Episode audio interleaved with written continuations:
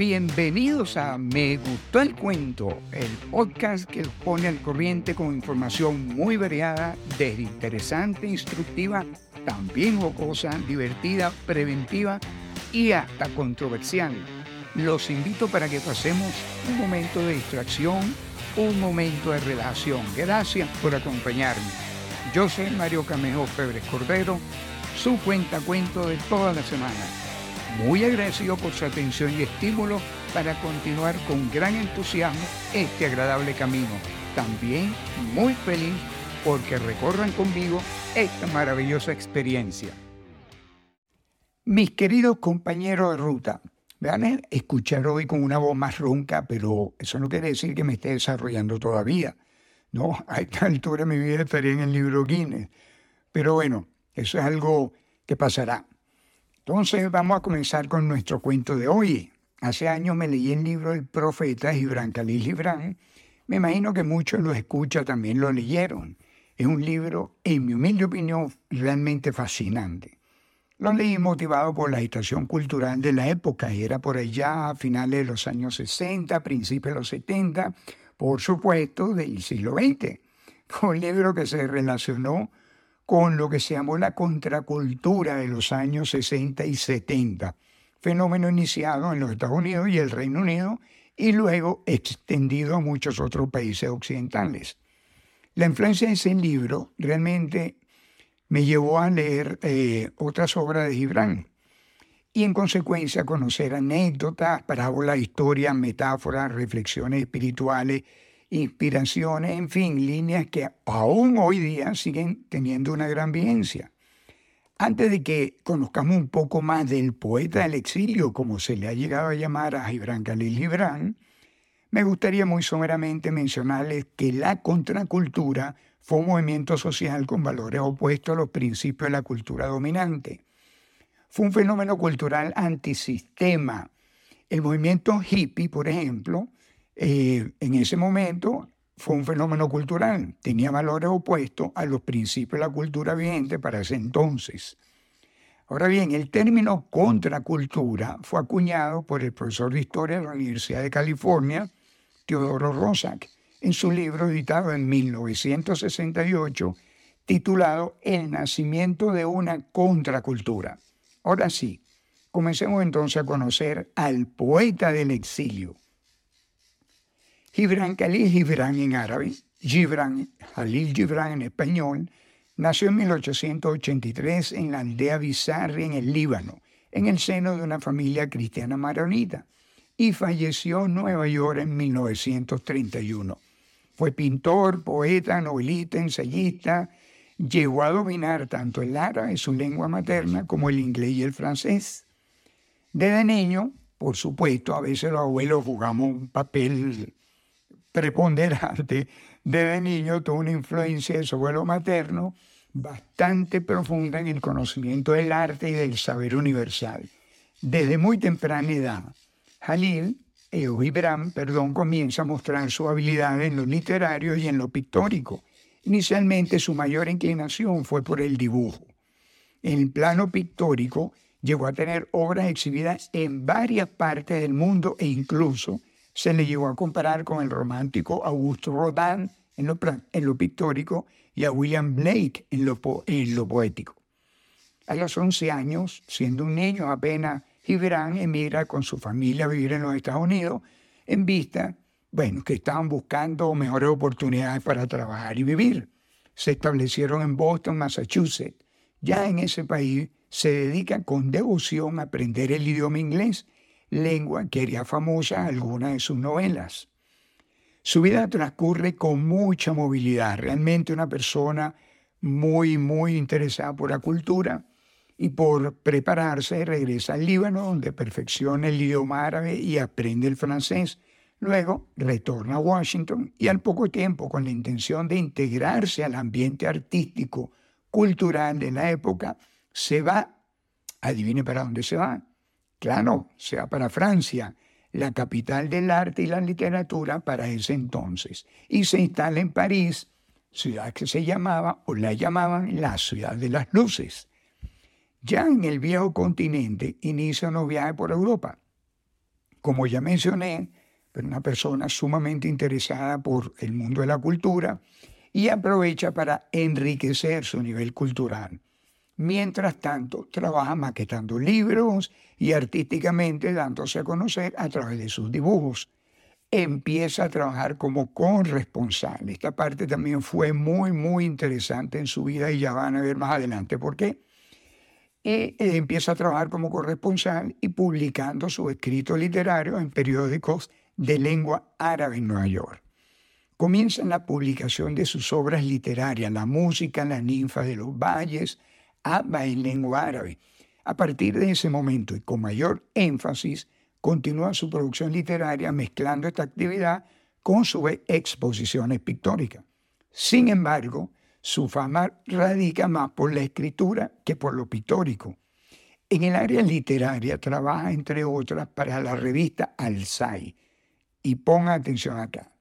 Estando en esta revista, se crea la agrupación literaria más importante de toda la literatura del Mayar, la que se llamó la Liga Literaria Al-Rabita Al-Kalamiak, también llamada la Liga de la Pluma, fundada en abril de 1920. Y adivine quién estaba en la cabeza de esta liga. Claro, ni más ni menos que Gibran, según el poeta sirio Chadwick Badali, Gibran es el astro sobre el que irá todos los demás. Ahora, veamos qué es la literatura en Mayar.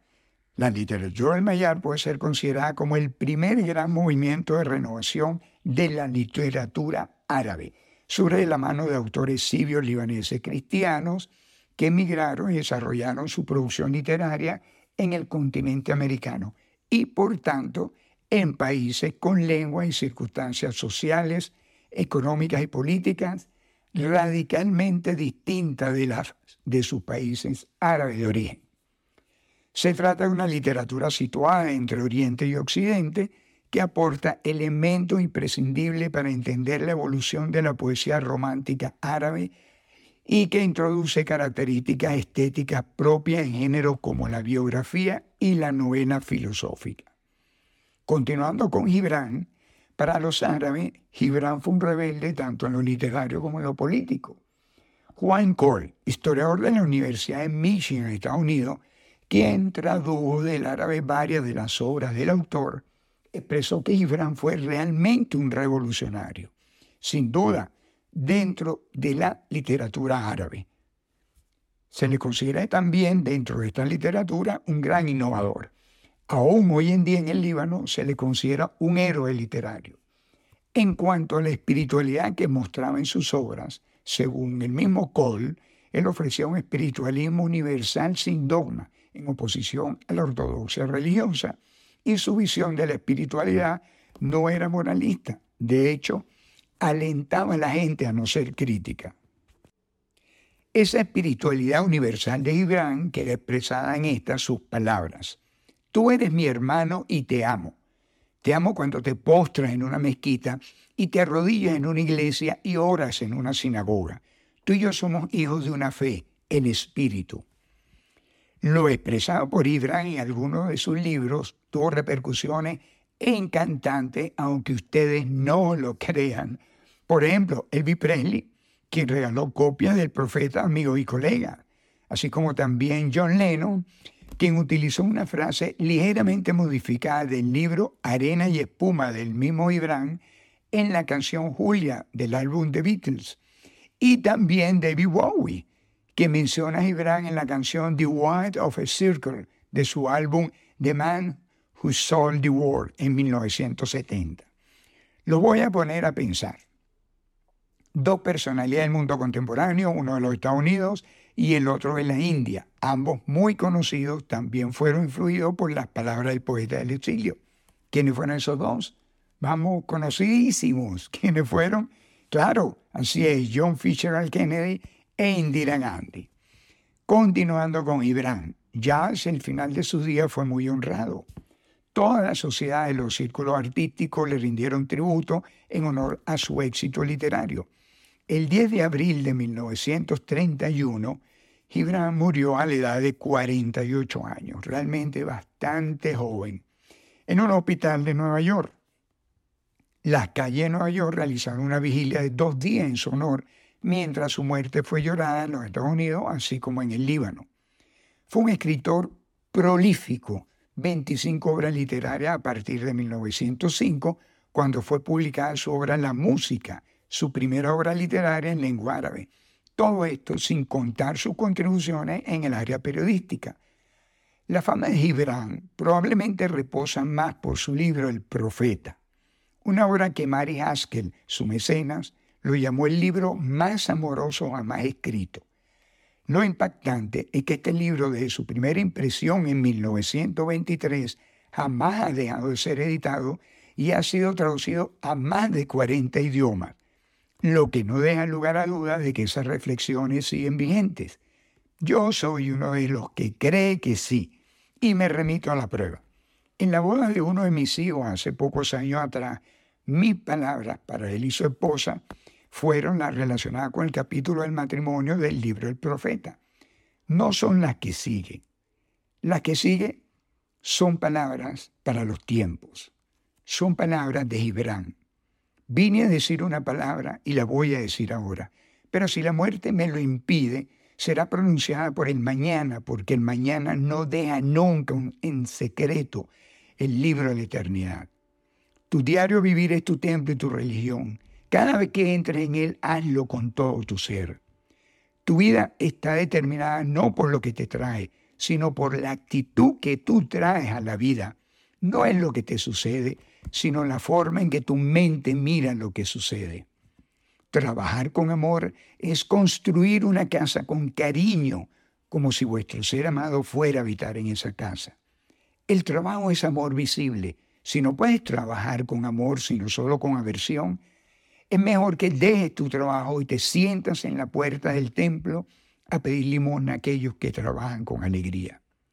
Eres tu propio precursor y las torres que has herido son los cimientos de tu yo gigante. Solo la semilla que rompe su cáscara es capaz de atreverse a la aventura de la vida. La fe es un conocimiento dentro del corazón, más allá del alcance de la prueba. Cuando te hable la razón, escucha lo que te dice y serás salvo. Pero después de tener presente que, aunque la razón esté a tu lado, de nada te vale sin la ayuda del conocimiento. Un poco de conocimiento operante vale infinitamente más que una gran caudal de saber inactivo. No progresas mejorando lo que ya está hecho, sino esforzándote por lograr lo que aún queda por hacer. La apariencia en las cosas cambia según nuestras emociones, y así vemos la magia y la belleza en ellas, mientras que la magia y la belleza están realmente en nosotros mismos. Vine a vivir en la gloria del amor y a la luz de la belleza, que son los reflejos de Dios. Aquí estoy, vivo, y no puedo ser destronado del dominio de la vida, porque a través de mi palabra viviente viviré en la muerte. La verdadera riqueza de una nación no consiste en su oro ni en su plata, sino en su saber, en su sabiduría y en la rectitud de sus hijos. No digas, he encontrado la verdad, sino más bien he encontrado una verdad. Das poco cuando das tus posesiones. Es cuando das de ti mismo, cuando realmente das. Y hay quienes tienen poco, pero lo dan todo. Estos últimos creen en la vida y en la generosidad de la vida. Es por lo que sus cofres jamás están vacíos. Mi pobre amado, la hora que pasas con tu esposa y tus hijos cuando vuelves del trabajo a tu hogar es el tesoro más preciado que pueden poseer las familias humanas el emblema de la felicidad que será el patrimonio de las generaciones venideras. Vine aquí para ser para todos y estar con todos. Y lo que haga hoy en mi soledad repercutirá mañana en los ecos de la multitud. Lo que digo ahora con un solo corazón será repetido mañana por millares de corazones. Y así, y así ha sido. Y hasta aquí me gustó el cuento de hoy. Ya saben, si quieren enviarme algún comentario, sugerencia, crítica, por supuesto, siempre y cuando sea constructiva, o alguna recomendación sobre algún tema en particular que quieran escuchar, también lo pueden hacer y, ¿por qué no? Una felicitación, un estímulo, una motivación. lo pueden hacer a través del correo me gustó el cuento arroba gmail.com. Gracias, gracias, gracias, mi querido copiloto, compañero de ruta, por haberme acompañado. Si les gustó, no se olviden darle clic al botón de suscribirse y además también de compartirlo con su familia, con sus amigos, su compañero de trabajo, con sus compinches, con los vecinos, con lo de al lado y con el de Maya también, con todo el que quieran. Hagamos que este momento también sea agradable para alguien más. Un fuerte y cálido abrazo para todos y recuerden, un buen oyente no solo es popular en todas partes, sino que acaba aprendiendo cosas. Nos volvemos a encontrar la próxima semana en Me Gustó el Cuento.